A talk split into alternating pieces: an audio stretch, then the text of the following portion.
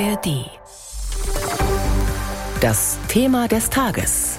Ein Podcast von BR24.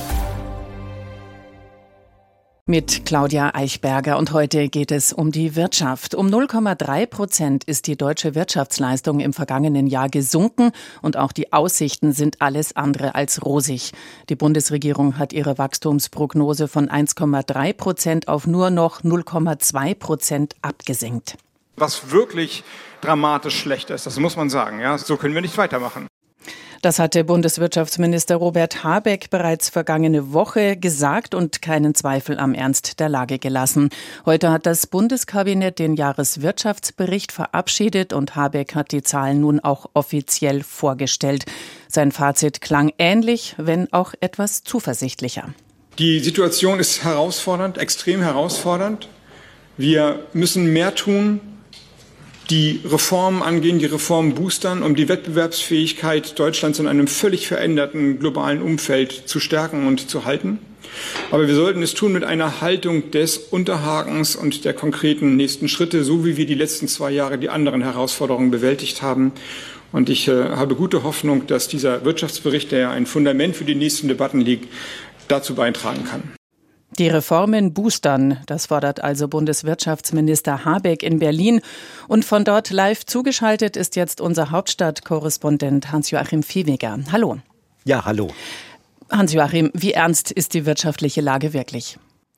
Also man darf nicht schwarz malen, das ist klar. Wir haben in Deutschland viele gut funktionierende und weltweit erfolgreiche Unternehmen. Das zeigt ja auch die Exportbilanz. Das Problem ist die Tendenz und die ist leider schlecht. Und das nicht nur kurzfristig. Schließlich nimmt Deutschland unter den großen Industrienationen das Schlusslicht ein mit den aktuellen Wachstumszahlen, sondern eben auch langfristig. Und ich finde interessant, dass die Bundesregierung in ihrem Jahreswirtschaftsbericht jetzt die Analyse des Sachverständigenrats vom Herbst aufgreift. Da hat nämlich die Wirtschaftsweisen betont, dass es gleich gleich mehrere Faktoren gibt, die Deutschlands Wachstum auch in Zukunft belasten dürften, vom Arbeitskräftemangel über die höheren Energiepreise im Vergleich zu anderen Ländern bis hin zu einem vergleichsweise schwach ausgeprägten Kapitalmarkt, was dann eben die Finanzierung von Investitionen erschwert. Hm, gleichzeitig waren ja noch nie so viele Menschen erwerbstätig in Deutschland. Auch Bayern meldet da heute einen Beschäftigungsrekord. Das klingt wie ein Widerspruch. Ist das ein trügerischer Rekord? Also ich würde sagen, es ist tatsächlich ein bisschen trügerisch und zwar aus zwei Gründen. Viele der Jobs sind in den vergangenen Jahren nicht in der Wirtschaft, sondern in der Verwaltung, in der öffentlichen Verwaltung entstanden. Und zum Zweiten gibt es einen ganz interessanten Trend, hängt ja auch mit Work-Life-Balance zusammen, was viele sich wünschen, dass die Menschen etwas weniger arbeiten. Also die Zahl der Erwerbstätigen ist zuletzt noch gestiegen auf ein Rekordniveau in Deutschland, auch in Bayern.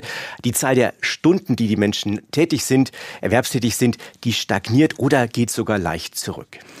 Jetzt mangelt es ja nicht an Konzepten. Die Union hat ein Sofortprogramm vorgelegt. Es gab da mal vom Kanzler auch den Versuch eines sogenannten Deutschlandpakts und dann das Wachstumschancengesetz, das im Bundesrat feststeckt.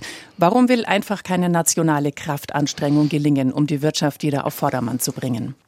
Und da würde ich unterscheiden. Also wir haben einmal das Problem, dass sich die Konzepte innerhalb der Bundesregierung schon mal deutlich unterscheiden. Um es kurz zu sagen, die FDP plädiert, übrigens ähnlicher wie CDU und CSU, für bessere Rahmenbedingungen, zum Beispiel niedrigere Steuern und in der Erwartung, dass die Unternehmen dann eben in diesem besseren Rahmen mehr investieren. Wirtschaftsminister Habeck, der hat in den vergangenen Jahren dagegen stärker auf das Konzept gezielter Unternehmenshilfen gesetzt. Denken wir an die Subventionen für die Chipindustrie oder für grünen Stahl. Fall. Und diese zwei Konzepte, die lassen sich schon wegen des fehlenden Geldes nicht beliebig miteinander kombinieren. Und dann kommt eben dazu dieses Thema Wachstumschancengesetz. Die, da ist die unterschiedliche Interessenslage von Bund und Ländern dabei und zwischen Regierung und in Opposition.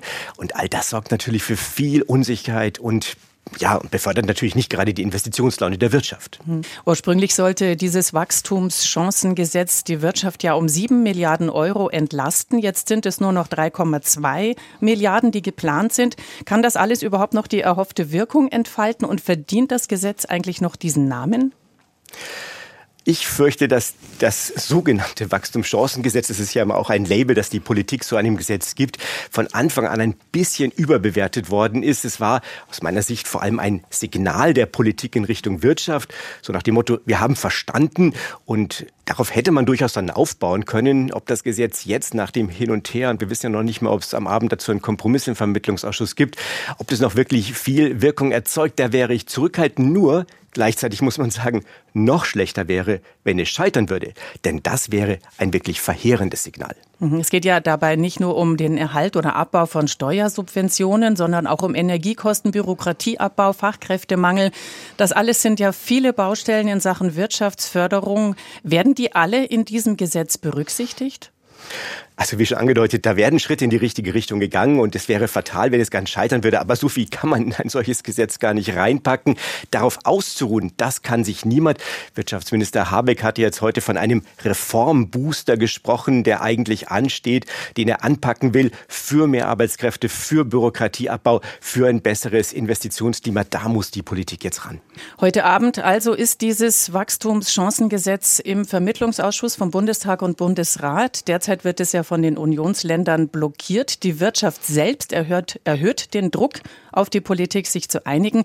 Es gab jetzt zuletzt einen Brandbrief an die Ministerpräsidenten. Hören wir mal, was Christoph Ahlhaus sagt. Er ist Bundesgeschäftsführer des Bundesverbandes Mittelständische Wirtschaft. Wir erleben politische Spielchen. Die Union blockiert das Wachstumschancengesetz. Da geht es um über drei Milliarden Entlastung und da geht es um irgendwelche Politspielchen. Gleichzeitig scheren manche Länder der Ampelfarben aus, weil sie sagen, wir müssen da erstmal mit unseren Koalitionspartnern klarkommen. Das ist keine verantwortungsvolle Politik. Hans-Joachim, solche Appelle aus der Wirtschaft, die Warnung vor politischen Spielchen, erhöht das die Chance, dass das Wachstumschancengesetz doch noch die letzte Hürde nimmt und dass es heute Abend da einen Kompromiss gibt? Also nach dem, was wir dazu hören, zeichnet sich vorerst noch kein Kompromiss ab.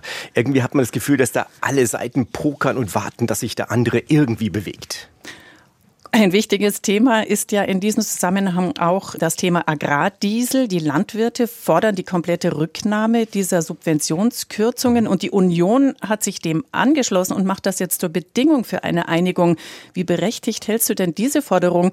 Die Landwirtschaft ist ja auch eine mittelständische Branche.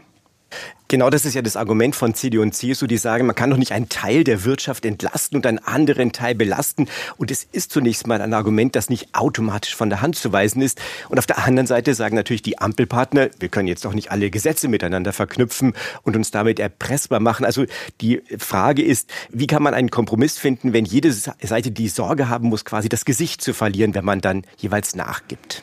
Könnte also spannend werden heute Abend. Andererseits kommt ja auch Widerstand von den Städten. Die sagen, dass sie nach den ohnehin schon schmerzhaften Haushaltskürzungen nicht auch noch milliardenschwere Steuerausfälle verkraften können, etwa bei der Gewerbesteuer. Und dann gibt es ja auch noch das Thema Schuldenbremse. Wie soll das alles gelingen? Also was die Kommunen angeht, das ist ja der Grund, warum die Länder das Gesetz im Bundesrat überhaupt gestoppt haben. Und es sieht ja so aus, dass es genau aus diesem Grund deutlich abgespeckt wurde. Da muss man sagen, dass die Kommunen wahrscheinlich damit leben müssen, wenn man denn zu einem Kompromiss kommt, dass ein Teil der weniger Steuerzahlungen auch bei Ihnen landet, also dass Sie eben auch da einen Teil beitragen müssen. Die Frage mit der Schuldenbremse, die ist natürlich die ganz große, muss man sagen, wo wieder ganz unterschiedliche Konzepte aufeinanderstoßen. Also die einen sagen, um es ja, auf den Punkt zu bringen, Schulden für Investitionen, die rechnen sich mit der Zeit. Und die anderen sagen, immer höhere Schulden, die belasten die Haushalte der Zukunft. Daher muss die Politik priorisieren bei den Ausgaben heute. Seite. Bekanntlich sind diese beiden Konzepte beide innerhalb der Ampelkoalition beheimatet, was es eben nicht so einfach macht. Sagt BR Hauptstadtkorrespondent Hans-Joachim Viehweger. Vielen Dank für diese Einschätzungen. Die deutsche Wirtschaft ist zum Sorgenkind geworden. Die Bundesregierung hat die alarmierenden Zahlen im Jahreswirtschaftsbericht heute offiziell bestätigt. Und die Politik ringt um Auswege aus der Misere.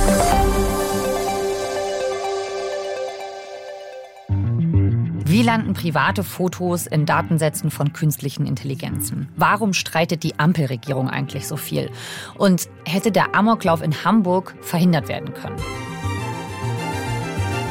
Mein Name ist Viktoria Kobmann. Ich bin die Host von 11KM. Die Antworten auf diese Fragen und noch viel mehr gibt es täglich von Montag bis Freitag im Podcast der Tagesschau. Mit uns erlebt ihr jede Folge ein aktuelles Thema ganz nah dran als spannende Geschichte. Er war unglaublich nett und freundlich angeblich und hat sich sehr entschuldigt, dass da eine Patrone herumlag also das darf nicht so sein. Er hat sich unglaublich entschuldigt, hat die sofort weggeschlossen. So Also es war alles unheimlich nett und freundlich und dann haben sie halt gesagt, okay, dann machen wir jetzt einen Haken hinter, wir haben alles getan. 11KM, der Tagesschau-Podcast mit Journalistinnen und Journalisten der ARD und ihren Recherchen. Ihr findet uns in der ARD Audiothek und überall, wo es Podcasts gibt. Lasst uns ein Abo da und verpasst keine Folge mehr.